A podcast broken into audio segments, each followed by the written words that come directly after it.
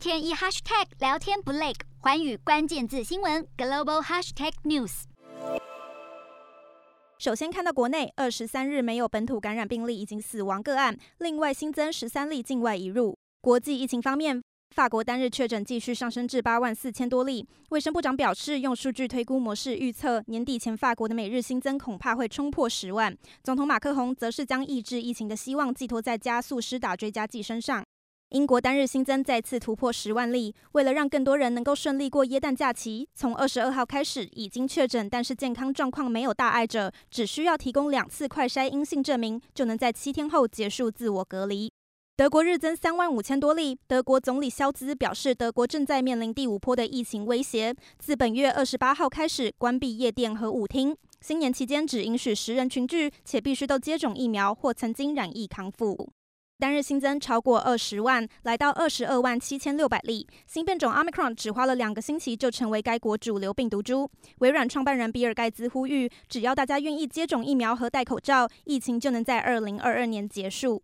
日本单日新增两百六十二例，大阪当局二十二号通报有四名 Omicron 确诊者，其中有三名是一家人，却没有海外旅游史，因此政府研判当地已经出现新变种的社区感染。南韩新增将近七千例，且一天内超过百人病末，再添千名以上重症患者。疾病管理厅估算，如果当前防疫成效不彰，接下来一月底可能会单日新增突破八千例。也因为疫情再度扩大，餐饮业的营业时间受限，目前的人口流动量已经比往年同期降低了百分之十五。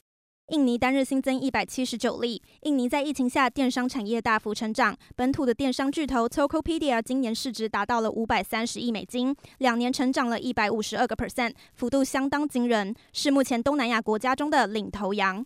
越南单日新增一万六千多例，死亡新增两百一十例。越南从今年十月以来，每日确诊就不断向上攀升，至今还没有下滑迹象。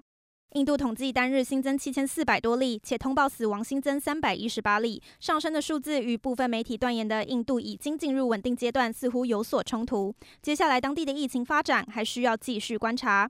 中国单日新增一百例，其中陕西西安市爆发了新一波疫情，从二十三号午夜开始封城，学生改线上教学，只有生活必需场所能够营业，并且规定每户每两天只能派一个人外出采买。洞悉全球走向，掌握世界脉动，无所不谈，深入分析。我是何荣，环宇全世界全新升级二点零版，锁定每周三、周六晚间九点，环宇新闻 MOD 五零一中加八五凯播二二二以及 YouTube 频道同步首播，晚间十点完整版就在环宇全世界 YouTube 频道。